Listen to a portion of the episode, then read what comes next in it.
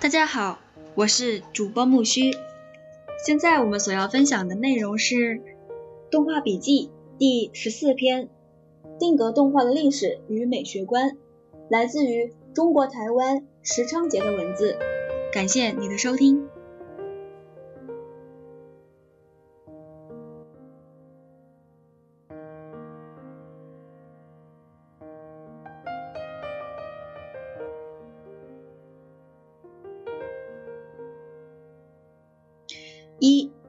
传统的定格动画或偶动画是否即将被电脑三维动画取代而消失？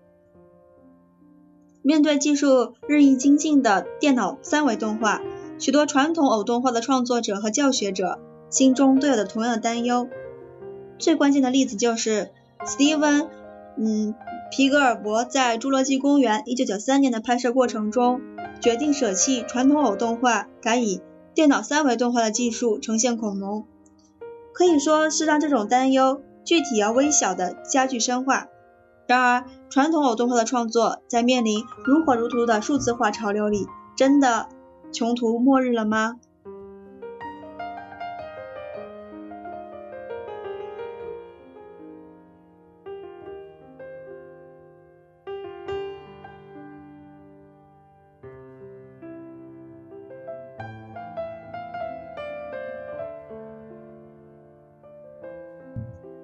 二、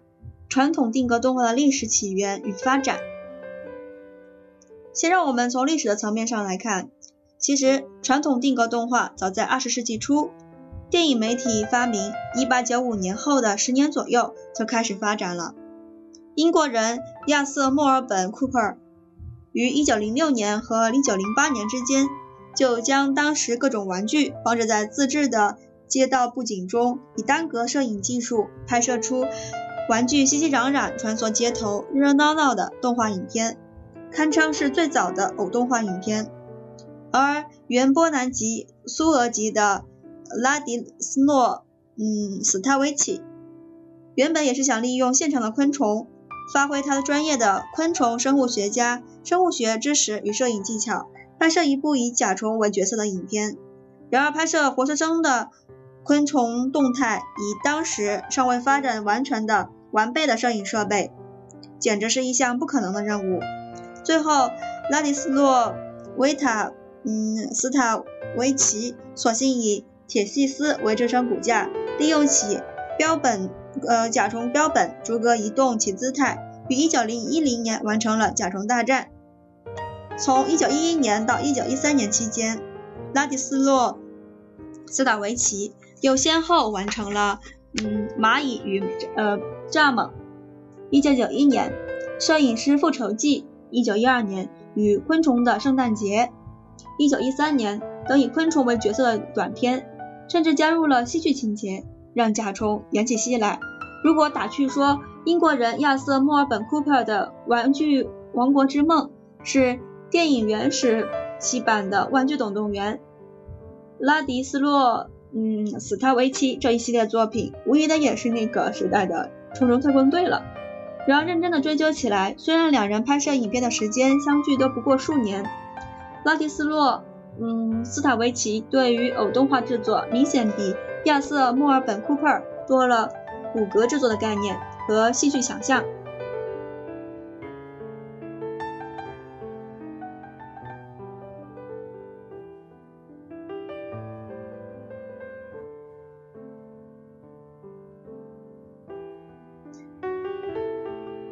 斯塔维奇于1919年移民至法国，以巴黎为生活与创作重心。1933年拍出他毕生的代表作品《魔术客》。这部偶动画不仅故事结构复杂化，现实中夹杂了梦境，甚至在偶的造型风格上奇绝怪异的超现实。拍摄技术上又综合进应用了幕后投影等技术，将真人演员与偶同台演出。故事情节高潮处，甚至出现了摄影机运动等同时代罕见的电影语言，堪称我动画里面的里程碑制作。连拍摄《圣诞夜惊魂》嗯的提姆波顿都坦诚深受斯塔维奇的影响。两位捷克的偶动画大师杰利川卡和嗯，布列斯劳贾，嗯，波贾都继承了捷克民间偶偶戏剧传统的传统精髓，将木刻偶单格拍摄成动画。偶动画的发展至此，开始真正以木偶为表演角色，而不是与玩具等实物登台上演。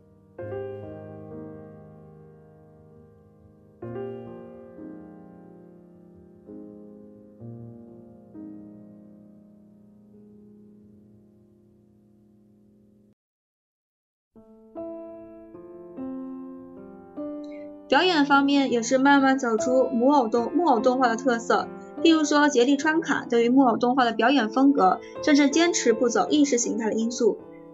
却使得该国的偶动画长期附庸于政治正确的理念中。例如，布列奇斯劳呃波贾的一滴多嫌多，一滴都嫌多，就明显是一部奉劝嗯勿酒醉驾驶的宣导片。杰利川卡在生前以《国王与夜莺》呃与《仲夏夜之梦》闻名遐迩。都还是必须拍摄强调民族意识的捷克的古老传说、一九五二等动画电影片等。嗯，杰利川卡临终前仪式之作手，以真人之手穿梭各式的手套与木偶对戏，可以说是与他所处的政治环境决裂，既开阔了木偶动画的表现，也成为了艺术家向专制政府控诉才是艺术自由的最佳宣言。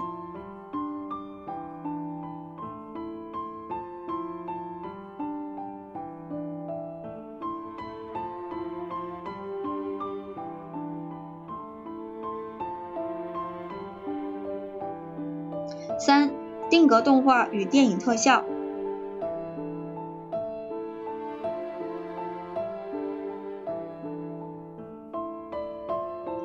在美国自由经济的市场经济下，偶动画在好莱坞的发展走向了电影特效和电视偶卡通的格局。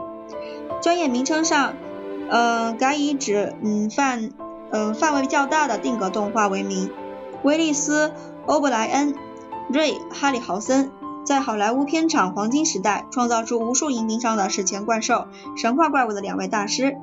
威利斯·欧布莱恩被公认为恐龙电影的祖师爷，于1917年拍摄的短片《恐龙和迷失的线索》和1925年的经典之作《失落的世界》，根据嗯 C. Alton 嗯 Conan Doyle 的小说改编，成功的以。模型和定定格摄影技术将恐龙的形体、样貌与动作活生生地展现在电影屏上。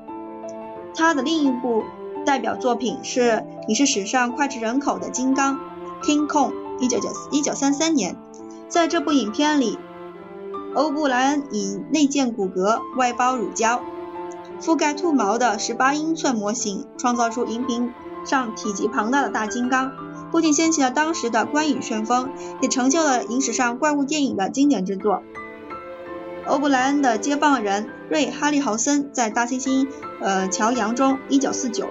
以动画助理的植物参与创造了大猩猩杨桥各式鲜活灵巧的动作，在动作设计上比金刚多了几分嗯童稚之趣。在《来自海底两万里》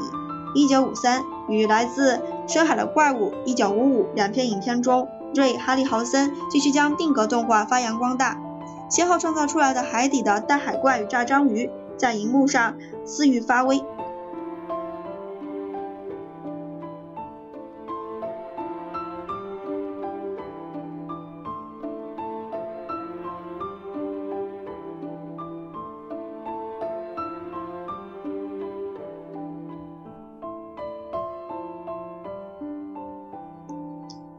来自海底两万里，在日本演停的疯狂卖座，简直嗯促成了日本哥斯拉系列电影的诞生。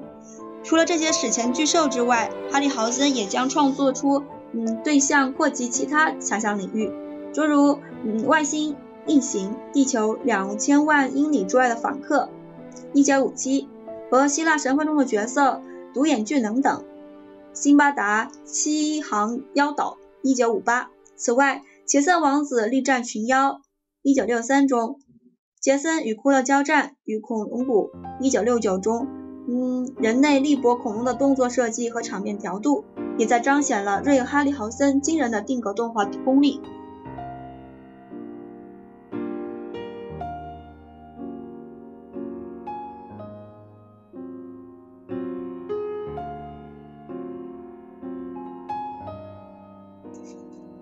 出生于匈牙利，1939年移居美国，后来成为科幻片导演的乔治·派尔，在偶动画创作的贡献上，虽然也曾经与威利斯·欧布莱恩、瑞·哈利豪森两位大师一样，将其运用在真人演出的电影中，然而他个人最被人津津乐道的作品却是电视节目《木偶卡通》。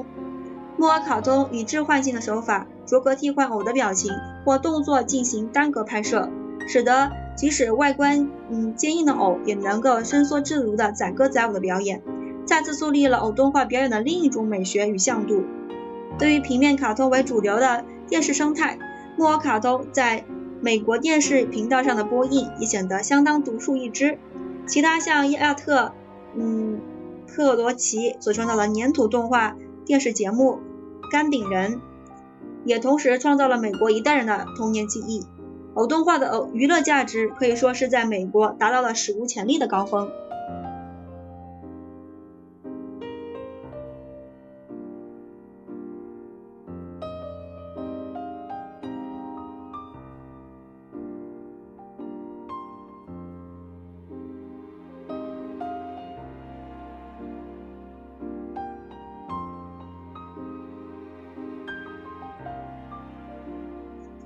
三。为电脑动画与电影特效。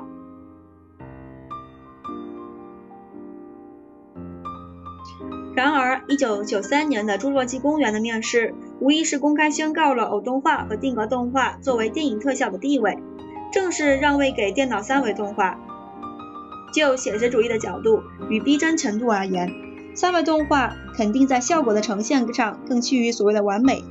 但是如果拿1925年的《失落的世界》与1997年的《失落世界》相对相互比较，或者1945、49年的《大猩猩乔洋》与1998年的《大猩猩乔洋》互相比较，其实会发现，偶动画或者定格动画有着三维电脑动画所没有的朴质风貌，一种不完美的情绪。仔细推敲起来，传统偶动画是否即将被三维动画取代而消失？这样的担忧，正如十九世纪末画家们担忧摄影技术的出现是否会取代绘画一样。后来历史的发展证明，绘画并没有消失，只是卸下写实照相的任务，回归到绘画本质的探讨，进而另辟蹊径，寻求表现。比较令人惋惜的是，像威利斯·欧布莱恩和瑞·哈利豪森一样，以定格动画创造出银幕银幕怪兽的大师，显然是空前绝后了。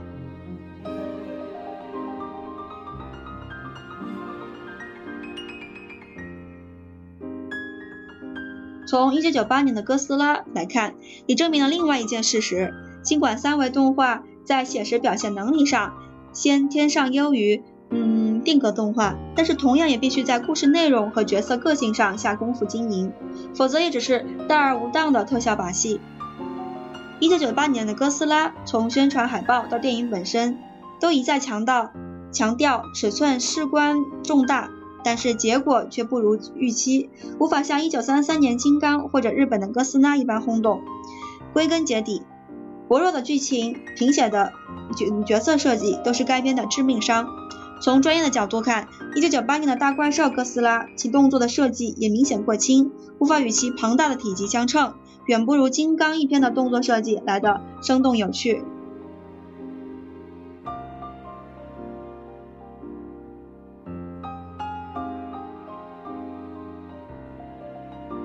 一九九九年，由同一家特效公司索尼影视公司设计的《精灵鼠小弟》是一个比较成功的实例。本片以三维动画，嗯，成功的塑造了一个可爱有个性的小老鼠，表演成绩颇为出色。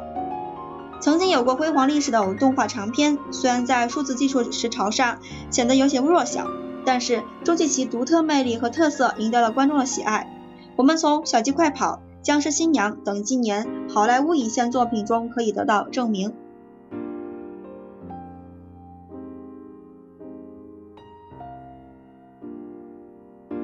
第十四篇动画笔记：